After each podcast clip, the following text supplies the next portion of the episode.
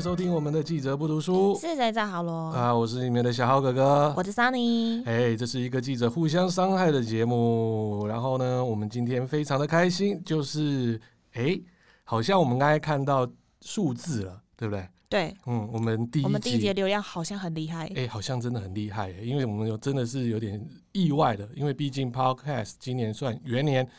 大约市场也有三千多个节目吧，也就是三千多个竞争者，也不能说竞争者啦，哦频这道种很多频道很多也是很多的同好也是想进入这个市场。那我们既然快四百的所谓的下载订阅了，哇而！且才第一集耶，哎，吓死人了啦！哦，真是感谢各位听众的大力支持，我们会持续互相伤害彼此的新闻啊。好，少女妹妹，那你这一周过得如何啊？ 我其实还 OK，只是就是每个礼拜在准备内容的时候，都会想说要给观众听一些什么东西，他们觉得比较有兴趣，也不会太生硬，但又很生活化，但又不会得罪别人。啊哟，不会得罪别人是了是了， 啊，那我们就只好互相得罪自己啦。是的是的，对啊，我这一周的话，工作也是满档的啦，啊，也有多写了一些新闻的内容，在我本身服务的媒体。然后再来的话呢，更重要的是，嘿，狗也接到了一个业配啊，拍了狗一也可以接到叶对配对哦。对，那这个叶配蛮特别的，也帮忙我哎，突然就长了一个知识啊！看我等一下哦可以跟大家来聊一下，到底我家的狗接了什么叶配。今天就来换桑尼先讲，来告诉大家，哎，最近娱乐圈有什么样的新闻呢？好啊，我们先讲一下哈，年末的时候，我们娱乐东西通常都会做一个总整理，看一下今年有嗯什么样的状况。那其实今年呢，发生了还蛮多一些艺人私事的部分。哎，是是，对，上次我们第一集里面有讲到，就是说小鬼今年过世嘛，然后他嗯其实生前没有什么负评，唯独可能跟他其中一个在娱百的搭档，就是罗志祥，有一点什么样的风波。那不就是亚洲空阿王吗哎？呀呀，我们、嗯所以我们这礼拜就来讲讲罗志祥的事情好了。哦，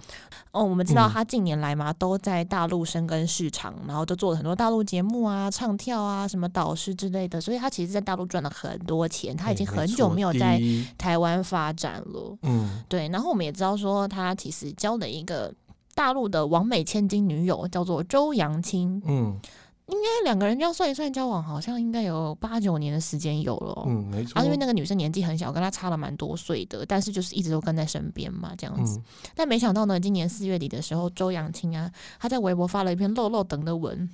然后呢，我们一开始以为说哦，只是宣告就是他跟罗志祥分手这件事情，没想到内容真的是太精彩了，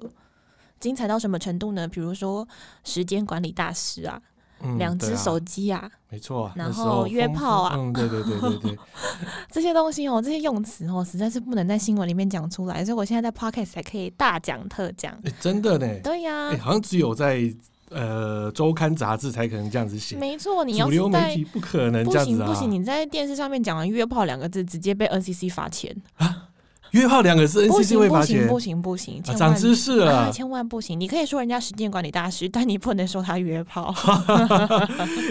这不错，这不错。哎、对啊虽然这个新闻大家都知道，可是我们真的从另外一个角度来看，原来要主流媒体不能讲约炮啊，对啊，对啊，没错。哇，那我们今年呢，因为他经历这件事情之后，他的形象全毁嘛，等于说他他原本要去录的新节目，大陆新节目毁了，然后后面所有的东西都毁了，意思是说从五月开始到现在，其实他都没有呃，其实呃，真正的演艺的工作，他都是在干嘛，你知道吗？游泳比如，说。呃，哎、啊、那个游泳的部分，我们等一下就开始来细细 讲。哎、妹，我就等这个。对对对对对，但其实他现在的住处是在内湖一间豪宅，那一间豪宅的价格大约是二点七亿左右。但是呢，罗志祥有一个很奇怪的惯性，就是他不管住在哪里，不管他以前基隆的老家还是现在的内湖豪宅，他都很喜欢在顶楼放东西。比如说 呢，他以前住在基隆的时候，他在顶楼养猪。然后养那只猪臭到他就是被邻居检举，还被开罚。我跟你讲一个事情好了，好啊，我们家社区哦，有人当初有养山羊，哈，对。养山羊干嘛？我也不懂，他就这样挂在那边，就是那个被什把它么？绑在那个就是我们楼顶那边，他就真的在养山羊，哈，因为我们这可能也是住在比较偏乡下或是在山上那里，对，所以我可以知 道啦，罗志祥他们养猪，可能他也有这样子的兴趣啦，可可能跟我邻居也很像，可是猪你没有去管它，那一定很臭，哦超恐怖的。对啊。那刚刚讲到租了嘛，那我们现在讲一下现在的豪宅。现在豪宅出前阵子出了一个什么风波呢？他哦，他真的过了很享受的生活，毕竟他现在就是因为不能出门，出门可能就被媒体逮到，或者是觉得说这人到底穿回之类的，那他就只好他就是在豪宅过他的好好生活嘛。然后他就没想到呢，他也没有经过住户同意，他就在他的豪宅盖了一个所谓的我们现在最夯的无边际游泳池，就是他可以在豪宅的顶楼俯瞰整个台北市的街景、整个空景这样子。嗯，这说不知其实是大违建，那一定是的、 啊，因为嘿你你管委会也要通过，再来还有就是你的建筑物的本身的结构， 对啊，你然可后以想象顶楼，然后有一个大水盆在上面，而且对这，个大违建就直接被他的邻居给检举了。嗯， 然后检举出来之后呢，就是反正他就被判定一定是违建嘛。那监管处就说一定要限期拆除，然后对本来他好像都没要理的意思，然后还骗人家说他拆了这样子。就后来他们就一直去勘察，勘察到最后就是下令你再不拆。我就弄死你的概念， 嗯，所以最后呢，他们就真的去拆了。对，然后呢，他他从一个无边际泳池变成没有边的池，因为他整 个被拆干净，只剩下他的底座而已。嗯，所以很好笑。这个拆完之后，他最近还有一个什么样的风波呢？就是他之前被助理流嗯出来说，好像就是又在约妹、约炮怎啊样什么。现在又又约了黑，啦黑啦啊！结果嘞，这件事情哦，他立刻被他的经纪人挡出来说：“哦，没有没有没有，这个什么文字截图啊，都是人家的那个啊，对啦，散播啦，而且有都是想到都是这被个盗图这些事情，所以他们还还特别去找人家查说，哦，这个都是用电脑软体篡改的痕迹啊，然后我们就是盗图盗用啊，所以就是要告助理这个部诶分这样子。我想到他的助理是野酒家，对他助理就有 加，哎、我跟你讲，他身边的人真的是哦很神厉害奇厉耶害真的啊，很太神奇奇了。啦，对，然后他今年呢，他自己就做了一个检讨。二零二零经历过了悲伤、挫折、难过和失落，还有快乐、喜悦，但是他的年末倒数都就那样成为过去的。有没有就是刚好在预告就说他可能就是嗯，哦，好像快要回来了，快要回来了这样子。但是到底是是与否，我觉得这个还要看市场而定。但他还是在很乐观的说，现在看着文字然后，是不是也感受到说无力却又不甘放弃，相信你很不容易，好好迎接自己，还要对自己说加油、晚安。我是不知道他的心态是怎么样啦，但是。以他现在这个状况，其实要不要付出，他也没有什么关系。因为呢，其实除了他的这些被动收入以外啊，依照我们对他的了解，哈，他在台湾的整个房产的一个投入的部分，应该总资产有七亿左右。哦他可以不用付出哦啊他，不用，他根本就不对用，啊他躺着赚就好了。哦，他就躺着对花，啊，躺着画，躺着赚嗯呐、然后妈妈好像也是还可以，就是一边供养妈妈，妈妈也很嗯开心。然后有没有交心女友，我们也不知道，反正就是他自己开心就好了。嗯，哎、那你们怎么看罗志祥我这们个怎艺人，以你们演艺圈的记者？我们怎么看呢、对，为什么他可以就是突然被人家讲说是时间管理大师，然后还有两只手机什么约炮什么的？讲白一点，一个就是长得帅帅的，然后有钱的艺人，然后又事业蛮有成绩的，谁不想蹭他热度？谁不想要蹭他的龙床？这个就是以前就是你知道皇帝在爬龙床的概念一样啊。艺人的私生活检不检点，其实的确是跟他的演艺工作没有什么关系啦。那我们只是对他这个人的评价 降低而已。对，其实刚才有聊到艺人的私生活，你说罗志祥时间管理大师，我也是蛮认同刚才桑尼讲的。其实都是那些妹啊，其实要负起一大半以上的责任对啊啊。今天如果被公开啊，或者说被嗯，可能媒体曝光的真话，的。其实呢，有些都是自己嗯，对啊，蹭热度对啦。啊，那小哥哥，我们来聊一下你最近在关注些什么事情？最近哦，最近其实年底哦，蛮多一些很特别的那种产业新闻也突然跑出来，就像我现在要谈的，是就是大同哦，我们大同、哦大同国货好。我现在先问桑尼妹妹，是你所认识的大同是什么？电锅。呃就电锅 嘛，对啊。我超想要那个金马大桶电锅，你看好贵，你看一个五千 块，买不下去啊！这个就是哦，一般我们的民众对于大同的想法就是，哎，电锅嘛，对，要不然就是大同宝宝嘛。没错，那我在哦电视对电视、嗯对，那我大概是在十八年前左右进媒体之前，我可能我的对于大同的认识，也可能是在诶电国电视，还有我小时候看到的大同宝宝在我家的电视旁边，然后外婆家的大同电风扇，大概就是这样。那其实大同蛮特别的，它蛮多的子公司，它嗯经营的项目也非常多。然后另外呢，比较值得一提的就是它的经营权，其实在这二十年左右吧，哦，其实都已经发生了大约有四次的经营权之争。那比较特别呢，就是第四次的经营权之争之后呢，就是在所谓的林郭嘛，那就是我们记者朋友们大家都会叫她夫人，对，哦等于说是家族派这一部分啊，公司派这一部分就是完全全被拉下来了。嗯所以呢，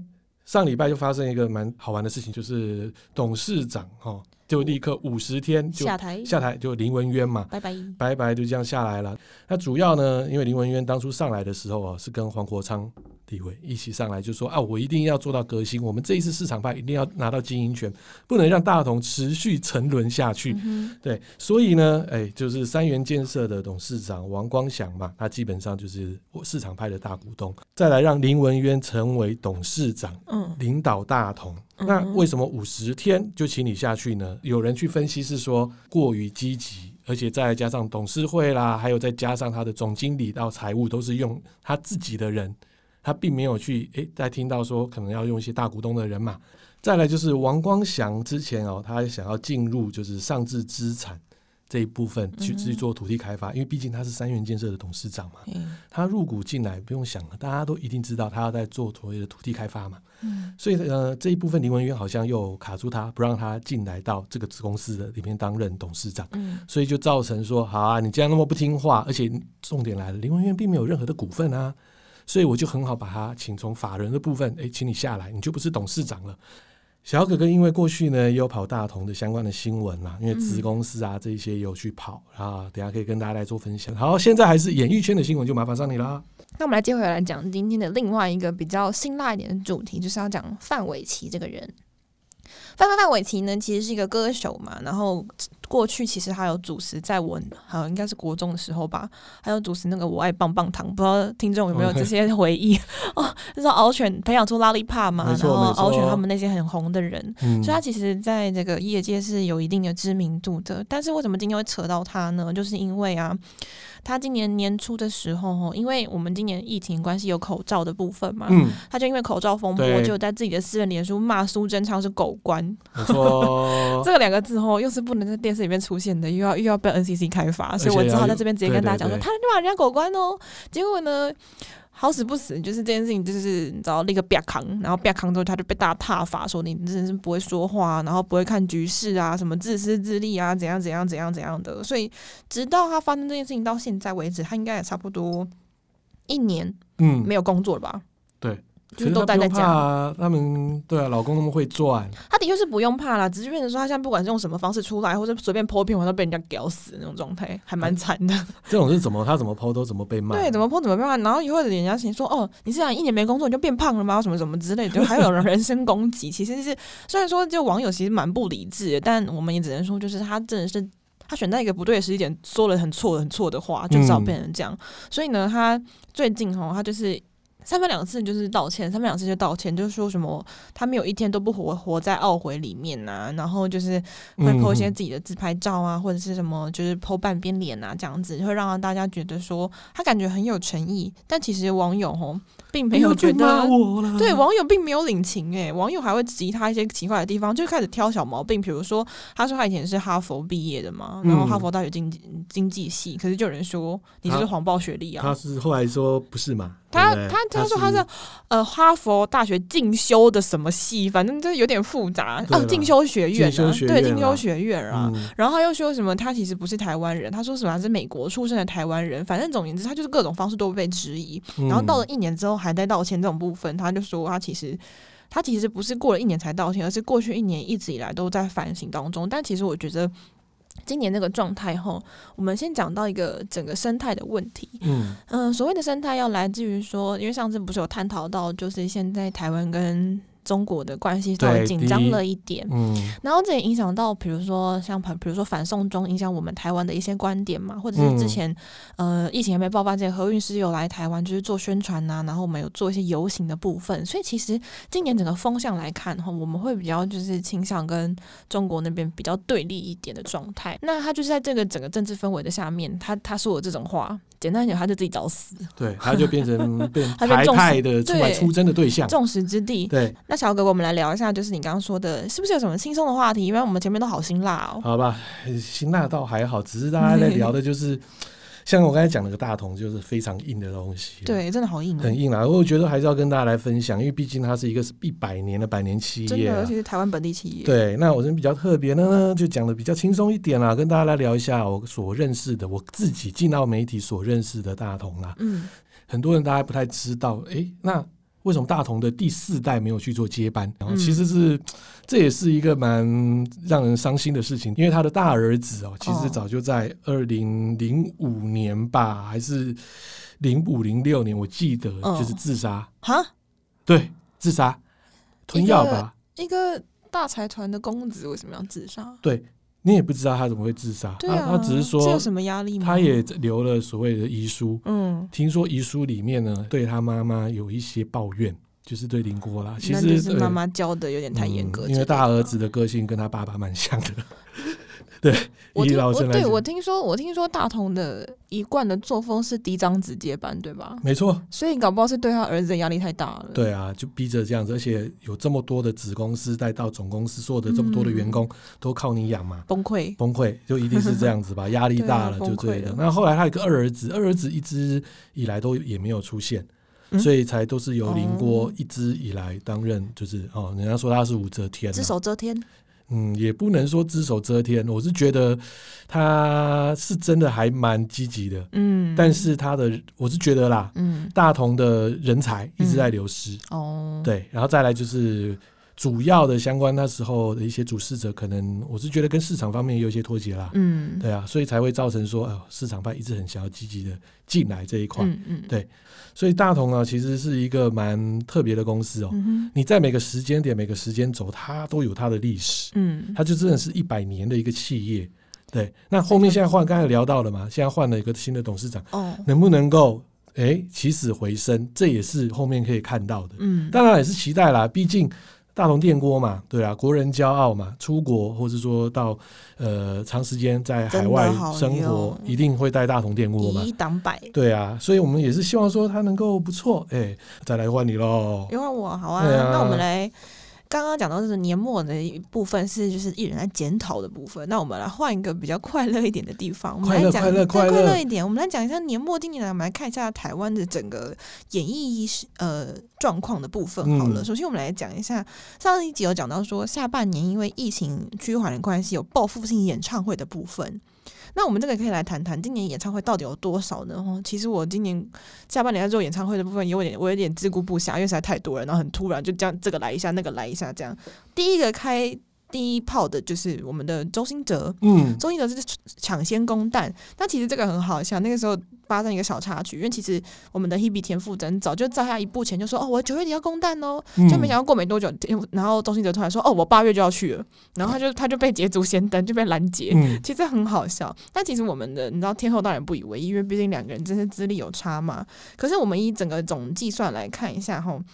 今年啊下半年的演唱会，全部的人从北到南，不包括只有小巨蛋哦，每一个场馆的每一个艺人的总总场次加起来二十九场，全台湾有三十万人次参加，也就是说这些人的总收入，整个演唱会的票房高达了五亿台币。你就知道说这个市场吼真的是在台湾真的是非常非常需要的。我们我们其实只是补足了前半年没有的东西而已。嗯其实以一个正常的状况来讲，应该会更多，因为我们毕竟少了这些所谓的日韩人士啊，还有一些。对啊，移民移到明年才开办的一些演唱会的部分，嗯那这两天有谁开演唱会呢？就是我们的情歌天后梁静茹，嗯，梁静茹其实已经好一阵子都没有出来，他离婚了，嘛，对，不要对离婚，嗯，那这个离婚这件事情，其实对来讲，我觉得应该打击是非同小可啦，因为那个他的婚姻毕竟维持九年，两个还有一个儿子嘛。那昨天他就是在呃公蛋的时候，因为他是去台北小巨蛋，听说他的总票房根据。同业计算大约有八千多万哦，然后这是他哇第哦四次公蛋，所以他整个呃所有的演唱会的舞台呀、然后音响等级还有 LED 的 level 都是拉到一个最高的状态，嗯，那那个时候，他今年不是在金曲有表演嘛，然后那时候有入围。那他上一张专辑其实有很多都是跟就是他跟他自己的情绪有关系，包括他讲他这次的主题分为死亡、偏执、挣扎、治疗，然后继续与勇气。勇气就是他自己的歌。嗯那这六大主题，那个时候其中他唱了四首歌是他去年新专辑的歌，尤其是他唱《慢冷》那一首。不知道大家前阵子有没有关注，就是说在他在那个呃金曲奖表演之前，有一次他开了一个简简单的一个。听歌会，他就那时候就唱了《慢冷》，然后他唱到情绪崩溃。为什么情绪崩溃？那时候就刚好爆出她老公跟她离婚这件事情。那这件事情并非那么单纯啦，因为那时候就讲说，哦，老公可能还有小三啊呢、还是怎么样。嗯但这我们不予置评。但不过就是说，这件事情对她的打击真的很大。然后她就只好签签字离婚。那昨天她在。听说就是同业讲说，嗯，她在开演唱会的时候，她唱到她自己的最经典，我们大家一定会在分手都唱的《分手快乐》，唱第一句他就崩溃大哭，然后一直擦眼泪，擦擦擦擦擦到之后稍微平复心情，他继继续唱下去。嗯但虽然说这件事情对他打击很大，但是不过听说他最近有交一个新男友啦。嗯那我们好像有同业去关心说男友昨天有没有去，可是可能就是男友觉得说不想让他分心，就是有送花送花篮呐、然后就是给他加油打气这样的部分嗯这样子。那儿子呢是两个人一起监管，然后就是交给前夫先暂暂时照顾一下。但听说小朋友昨天有去看妈妈的演出，这算是一个。我也不知道怎么说，就是美中不足的地方了。至少小朋友还是他的心头肉。那我们讲回原本的演唱会的部分吼，今年那个演唱会的大爆发，包括我讲的所谓的田馥甄九月底的演唱会，他在台北站看唱了四场，总共有四点四万人次，票房突破一点二亿。哇塞，对，，然后呢，杨丞琳也是三场演呃公蛋演唱会，嗯七千多万。然后呢，还有谁？我们最厉害就是我们的国际菜天后蔡依林小姐，嗯，她本来其实原定是今年五月就要去对啊，高雄巨蛋唱了嘛，没那没错办法，因为他舞者 dancer 进不来，然后又疫情嗯严重，那一字一拖拖拖拖拖拖到好不容易有谱说哦，中秋节之后跟中秋嫦娥许愿，然后我们嗯就十一月来唱，然后这真的唱到了，没错，所以他的 Ugly Beauty 总共唱了六场，因为他还加自己已经加了一场，嗯六场也是在熊蛋哦，哦，然后吸金一点六亿，对，这个真的是我觉得我们。 我们真的是不能没有娱乐产业这件事情哎、哦，这娱乐产业很对大、啊你要看说演唱会这里面哦，很多像演唱会的执行、硬体设备这些厂商，其实在今年都很惨。对啊，对啊，好不容易终于有，对可以啊，可以稍微补一下亏损呐。对啦，好不容对易啊现在有一些演唱会这样，可是呢，尴尬了，好像五月天也哦，他们对也不对延期了哦，对啊因为他们也是延期了三场。但其实以他们场馆来讲，我是自己个人觉得相对安全一点，因为他们是在半室外的场地，因为他们嗯是露天的嘛。对，对，可是问题是，毕竟最近又突然出现一个本土案例，实在是让大家非常困扰。嗯，对啊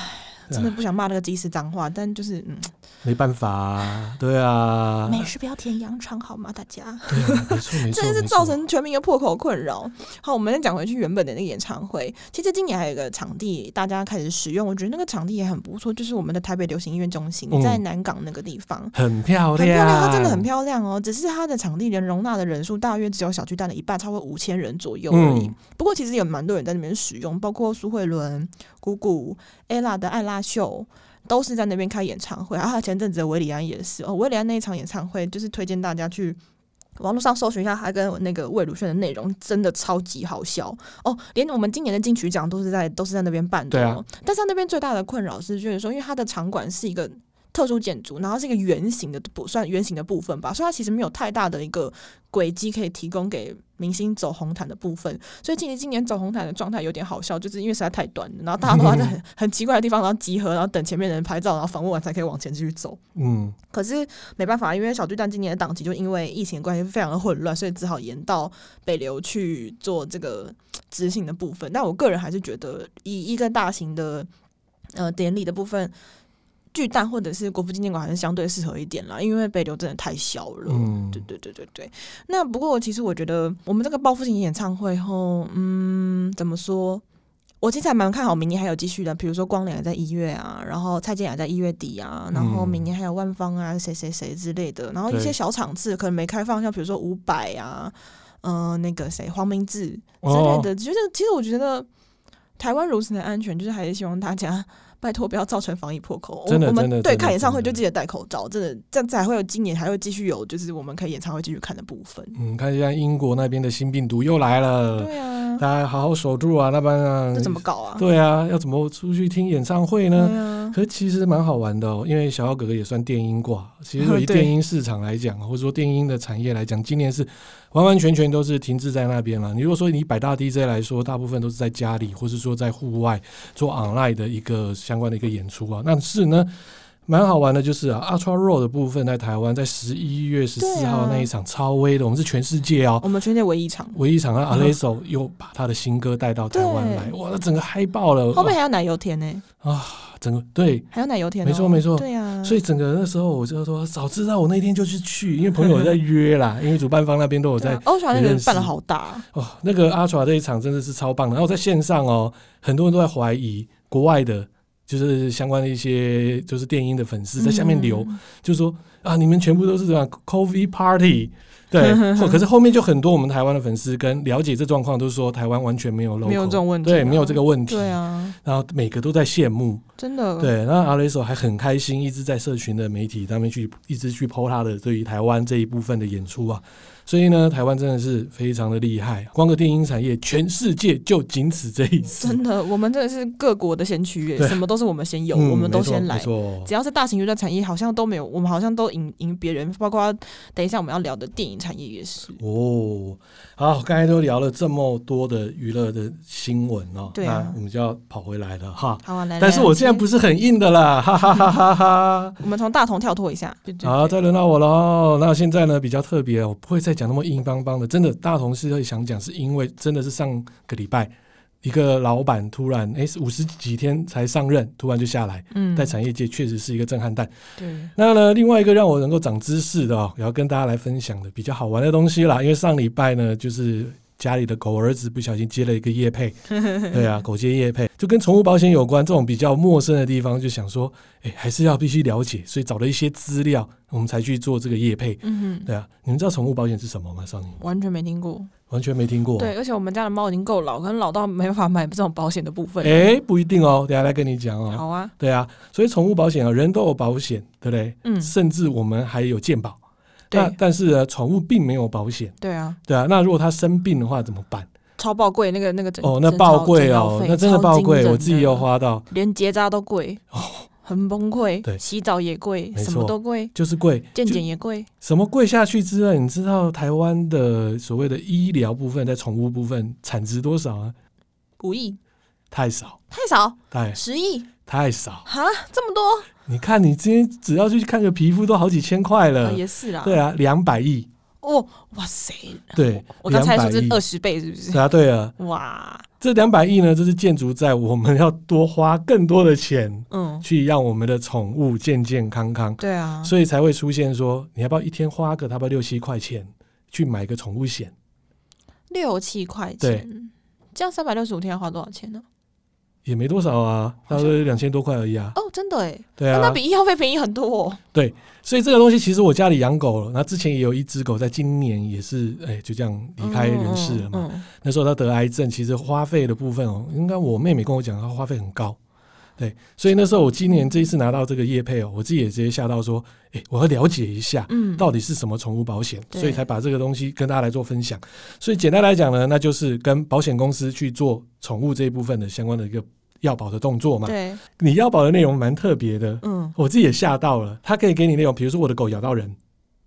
呃，第三责任险的部分，对我可以赔人家，这也是 医疗责任险的部对分，医疗也有。还有住院期间，甚至到一些住宿啊、手术啊，这些都可以嗯在嗯嗯保险的内容当中。了解。然后宠物为什么需要保险？那主要就是因为我们刚才有讲到的嘛，真的是花费非常高。对，对，然后呢，刚才也聊到的，有些宠物就是很嗨啊，它真的咬人那怎么办？尤其不小心咬到某个小孩子，哦，哦，那就社会新闻赔死对了，啊你上法院上不停，对啊，所以一定也要有这方面的一个意外保险啦。嗯那你刚才有讲说，宠物险有年龄限制吗？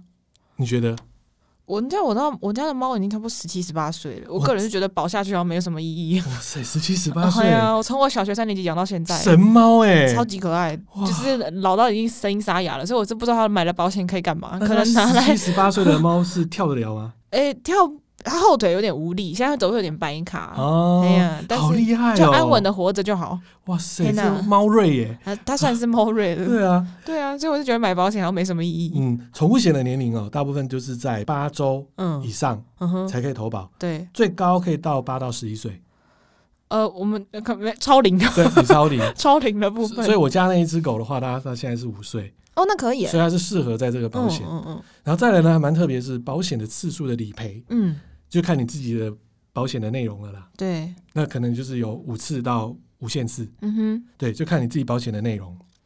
那金额的部分呢？因为其实很多宠物都有得一些重病的部分，它那个医疗费应该很惊人吧？对，当然也有自付额啦，对啊，就看你保险公司是如何。像大部分的自付额哦是三十趴，嗯对，等于说我好，我今天去门诊理理赔额度两千块，自付额三十趴，然嗯后小孩的话看诊就两千块，嗯哼，等于说事主还要再另外担负六百块，哦，好对，贵然后保险公司的话最负担一千四百块，哦，对还，不错，它就理赔的额度嘛，就是两千块嘛。嗯你进去一次的门诊试算，因为你每你自己的保险内容，你必须还是必须要去勾选。对。对，只是勾选的东西内容是毛小孩的需嗯求。我会我那我会蛮想要推荐给我闺蜜，她们家有三只猫咪，嗯然后前阵子啊，我刚好就是去找他们夫妻俩玩的时候，然后就陪他们带猫咪去看医生。为什么对你知道吗？因为他们家有一只猫咪得了耳疥虫，我、那不便宜呢、哦，而且耳疥虫一次得了就是全家一起中奖，所对啊以他们就三只猫咪要一起就医，然后还要追踪，然后还要打药，然后还要就是在家自己就是帮他们。就是治疗什么那些，其实我觉得应该价格蛮高的。我就觉得，如果以这种方式的话，应该蛮适合他们家一只三只猫咪的状态。这完全是一个哇，大三只猫，对啊，这个坑很大。对啊，因为耳疥虫治疗至最少要一个月才会好，对，所以我觉得嗯，哦应该蛮适合的。对。那怎么去投保、哦？嗯我们先不要讲我这一次业配的那个特别的投保方式。嗯，狗的部分嗯你要去怎么，或者猫的部分、嗯你要怎么认定它的身份嘛？嗯对啊，那大部分就先从晶片的序号、疫苗的证明嘛，嗯注射疫苗的证明，嗯哼，再来就是体检的证明，还有个血统的证明。协同证明对可是所大以米克是不行的意思吗？嗯，其实没有，它主要是是呃，应该是抽血吧，哦我在讲，哦让大家知道那个 DNA 还是什么，这个可能是这样。可是大部分都还是以晶片为主，哦，对嗯，哼去做所谓的投保的动作，嗯就看你的需求，然后去做腰保。嗯，对啊，就有讲嘛，嘛，你看咬到人啊，这些都有在这个影响范围里面。嗯那我这次夜配的，就是说影片是蛮特别的，嗯哼，对啊。然后他跟我们 podcast 基本上没有做夜配，我们就品牌我们就先不用讲。好的好的但是大家上网看来就可以知道可以说可，以可以，对对对，就可以知道说那个是什么。它很特别，它是用手机下载 app，哦，对，好方便，很方便。嗯你可以随时就去到你的，呃它全台湾目前有两百多个所谓的就是宠物医院有合作，嗯嗯嗯，你可以跟那个宠物医院，然后再用你的手机直接做上线的腰保。那所有的资料也可以在宠物医院里面。简单来讲，宠物医院这两百多家宠物医院所所建立的，就是你的毛小孩嗯，他的病例都可以跟你的手机做联动。哦，那很方便的，，对，那目前的话，它是跟明台产货保险去做合作。明台财务保险，对， OK 所以你，可以直接在上线去做所谓的投保动作。嗯哼，那呃再来的部分，它省所谓的费用的部分，过去的话要很长，他们跟我讲大概三天左右的费用就会拨下来。哦，，对，就很快。另外还有一些蛮好玩的内容啦，像比如刚才我们讲到，必须要用晶片去做所谓的认证。嗯，对，目前它也是这样子做，但是它在第二代的，他说后面的产品的升级之下，你可以用你家毛小孩的脸 face， ，FaceTime 的概念是不是？对对，你可以用 face ID， ID，对， 你用 face ID 的概念来认定你有没有腰保。好可爱哦，对，所以你那 app 下载的时候，你要拍他的脸，你不可以用你 的，你不可以用你相片、你的相簿里面的相片片丢上去，你要现场拍。哦啊嗯对，他说未来呢，第二代嗯升级之后，嗯，他就是用 Face ID。好可爱哦，对，我说哇，这么厉害。嗯，另外还有一个更好玩的地方，它可以把你家的狗的生辰八字填进去之 后，它可以做线上的紫微斗数，狗要怎么只会抖它干嘛啦？没要有啊算它怎样姻缘是不是？感都情有哦，啊。他他刚说，哎、他的个性如结何？扎了，结扎了，不好意思哦， 他还帮你说狗的前世今 生，要干嘛？没有，我觉得还蛮好玩的。啊没有，如果他那个紫微斗数，我觉得有一个东西应该是蛮方便，我觉得他们也可以考虑一下，就是说现在大家很喜欢玩什么宠物沟通，嗯如果这个东西对他们来讲是有意义的话，那我觉得与其用狗的紫微斗数，我觉得狗的宠物沟通，我觉得这个对来讲可以算是一个比较大的一个市场的部分，我自己个人建议啦。对啊，这个就是一个新突破啊。对啊，对啊，第一个就宠物的 App 本来就很少，嗯，那保险的 App 跟宠物的 App 整个整合在一起，应该也只有这一个。哎呀，对啊，所以这个我是那时候夜配的时候是整个是觉得拍影片我们的过程，虽然狗一开始很对啊不受 控，对，但是后面就乖乖的时候，我们在拍的时候这个流程也是在呃厂商的部分嗯，也帮我上了一课，嗯哼然后再，来不管是从保险的角度，还有科技的角度，诶，全部来走，然后再来就是兽医的部分也有来做一些分享。了解，所以我整个觉得说，哇，我现在还可以这样子来腰保，真的是非常方便。所以我也保了， 市场无限 大，对它真的很便宜啊，就一天才六七块左右。嗯，对基本的保险这样的保，那真的是你真的发生事情哦，那个宠物真的就是贵，对啊，真的没办好法，贵真的哦就是贵。所以有这个东西，我真的觉得不错。对啊，那大家要知道哪个品牌呢？那麻烦就只要去搜寻一下网络，就可以知道是哪一家，因为市场也只有这一家。嗯，对，那大家可以去上去去嗯了解一下，那再来就换我们桑尼妹妹。好啊，我们今天最后一个部分，我们来谈一下刚刚讲到，就是讲完演唱会嘛，那我们来讲讲看电影的部分好了。今年是嗯我们所谓的国片起飞盛年，所谓的国片起飞盛年到底是有多起飞？起飞到后，甚至文化部长李永德还跟一些大的一些戏院，我们不讲名字，像现在算是台湾最大的的戏院品牌嗯来做的一个所谓的联名记者会的部分，就在讲说国片起飞，因为今年呃疫情关系，所以商业大片都进不了台湾，也不是单纯进不了台湾，也是国际都没有办法上映。它现在一旦上映，它没有票房，对，它已经惨赔。像有一些商业片还选择去上了所谓的串流平台，其实我觉得这也是一个蛮大的一个风险，因为这个一旦上上去，就是你也不知道说所谓的串流人数，它可以一直是，应该说我不确定他们现在整个去计费的方式到底是跟所谓的进戏院到底。怎样去计算可能会比较是一个他们适合可以回收成本的部分，但其实嗯这个、这个部分也蛮少见的，所以我们是说，台湾就刚好趁着这一波疫情的部分，我们把整个国片的市场都做了上去。那今年做了上去到底有多厉害呢？我们来看一下今年的整个状态。好了，我我们先讲前期的状态，因为去年整个台湾的电影的总票房大约是一百零一亿台币，但是因为为今年的前半年，就是因为前半年就跟演唱会一样，我们没对办法啊，上没片，办法，所以刚好就砍了一半，所以今年的总票房大约只有五十亿。其实前半年嗯戏院非常非常痛苦，他们真的是，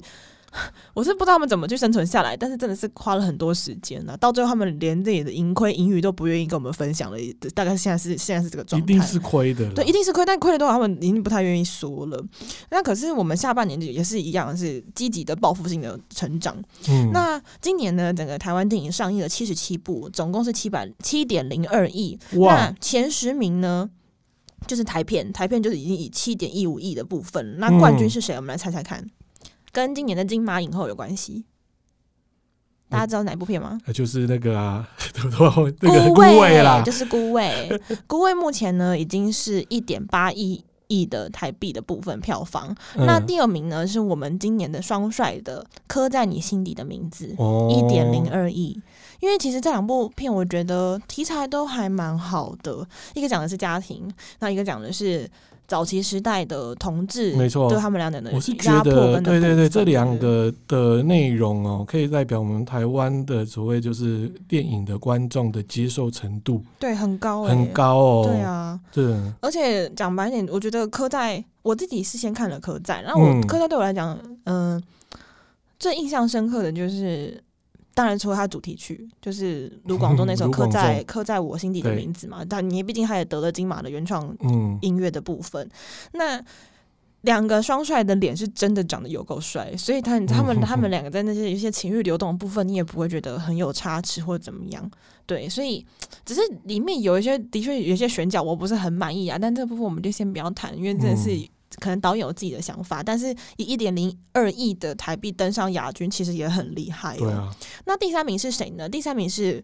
可不可以你也刚好喜欢我？嗯哼哼哼因为呢，这部片虽然说它的总票房大约是七千九百万，而且曹佑宁是在超级无敌后期才开始做嗯宣传，因为他前期都在拍戏。但是因为他的主题曲邓紫棋唱的那首《很久以后》啊，嗯目前在 YT 已经超过三千一百四十万的点阅率了。哦对，所以它其实整整个这虽然下片归下片，而且它其实上档时间很长， 呃然后可是它的嗯后续的我觉得效果还不错。嗯那四五名呢，就包括有《中邪二》，是我们台湾对一直都喜欢的所谓的这种惊悚啊，惊或是悚类型、啊、灵异题材，而且中邪这种题材又是台湾非常非常嗯，它自己独本、有的对本土的一个习俗，叫做送肉粽嘛，在嗯彰化沿海那一带，对所以它其实就是演一个接续的故事。第五名是女鬼桥，也同样是女鬼也桥是讲的也是一个学校的一个灵异故事。嗯，所以其实都跟我们台湾的那个本土的一些都市传说非常的接地气，嗯所以选角这些什么东西都还蛮不错的，也都是七千多万啊，将近六千万的票房这样。嗯，第六名是我自己个人近期最喜欢的片，叫做《无声哦，》，就是柯震年那部《无声》，对它讲的对是对对聋哑学校呃发生的整个很大型的一个性侵案件。嗯，它其实是改编一个真实故事啦。那这部片它有找了非常非常多的新锐演员，包括就是那个刘子权，刘子权是谁？就是我们舞台剧演员非常有名的刘亮佐的儿子。哦，对，然后今年的新马新人陈妍霏，然后还嗯有今年在国片，你每一部就会看到他的刘冠廷，刘冠廷，对，还有一个唯一以韩星入围史上第一次入围金马男配的金玄彬，嗯哼我，跟他演小光的角色演的真好，嗯，我觉得这部片它虽然说真的是从到没有声音，可它在整个没有讲话，可它用声音铺陈啊，还有它整个氛围跟它它想要讲的东西的内容是真的很深沉。虽然我看完之后，我在看片尾 r o c a 的时候我大哭痛哭，我觉得它会给社会很多醒思啦。嗯因为以前那个年代有发生这种事情，你你能怎么办呢？就真的只是这样子，对。对，那后面的就包括柯震东的那个拍了六年才上的打喷嚏啊，嗯，然后 iPhone 拍的那一部《怪胎》，就林柏宏跟林柏谢欣宏颖都有对入围的那一部，嗯，还有那个《同学麦纳斯》，就是我们的呃之前的那个金马导演，他叫黄呃，突然忘记名字，没关系，就是他的另外一部第二部戏，前一部是《大佛普拉斯》，《大佛普拉斯》我觉得也值战得报大家，去看看，对，这个战报，对我真的值得大家我去看了三次，嘿呀、对，对，然后最后一名是谁呢？最后一名是《亲爱的访客》，就是我们的莫子仪没拿下错金马影帝的莫子仪的部分，这样。嗯，那倒是有一部，它被排在榜外，可是我个人也蛮喜欢，叫做《消失的情人节》，就是今年啊拿下最没佳错导演跟剧情长片的这一部，嗯玉、呃勋导陈玉勋导演的这家部这部片，我觉得嘖它是一个你看完会觉得啊是心情很好，对，它并不是一对个很让你很对对对对对对吸引，或是说很漂亮的一个剧对剧本跟剧对对对情，对对，可是它的节奏很好，对而且它是一个很特殊的一种奇幻小品，然后又带了一点爱情的成分，但又嗯没错不会太多，我就觉得好可爱哦、然后欸看完其实我觉得得让我意外的是大佩的演技、耶，搭配其实演的不错，对，他在里面嗯演的很好、哎、对啊，大卫演的很好，然后。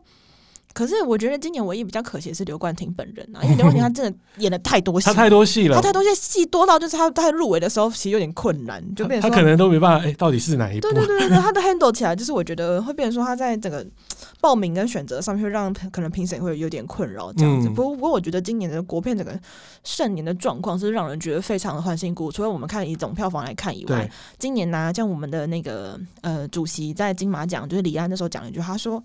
我虽然回来隔离了十四天，然后可是我现在看到底下圈了所有的影人这样，这个这个状态让我非常非常的感动，因为李安常年都待在美国，他今年根本就不可能出门做任何的一对些啊就是工作什么样的状态。没错虽然说他还要再回美国再隔离十四天，但其实这个状态是让人非常非常感动的。大家都戴着口罩，可是你全部人都可以出席一个典礼，你在哪一个国家可以看到可以出席这种典礼？根本不可能啊！然后你比如说你在国外真的有办这种典礼的时候，一来你没有任何的那个观众，二来全部人不只要戴口罩，还要一点五倍距离，还要隔什么呃塑胶挡板什么之类的。嗯嗯嗯台湾没有，嗯台湾就只是戴口罩，可以可以这样全部人坐在一起，然后一起领奖，共襄盛举的、啊、那种大盛会，我所以我觉得非常的难得。嗯，没错啦。对，所以只有台湾啊，不管说演唱会啦，还有到颁奖典礼啦，啊，好像只有台湾现在可以办得到哦。那重点啦，新的该讲的嘛，新的病毒又又来了嘛，那大家还要小心一下喽。好，今天就是我们的记者不读书是谁在哈喽？对啊，我们的 EP Two 第二集，哎，大约内容是这样喽。那我们第三集呢，哎好像有一个大咖要来，对对对对对对，对，没我们不错好意思说，先不跟他们讲。没错，请对大家不敬能请跟期大家待说。哎、我们也不好意思告诉你们，对，真的是一个重量级大咖。对，没错啦哈。那我们第三集就就大家可以去期待一下没了错哈。哦， OK，好，今天就我们的节目啦，那就麻烦请订阅我们的 Podcast，麻烦啦，让我们继续突破新的记录，真的，谢谢各位喽。OK，好，先这样，拜拜，下次见，拜。拜。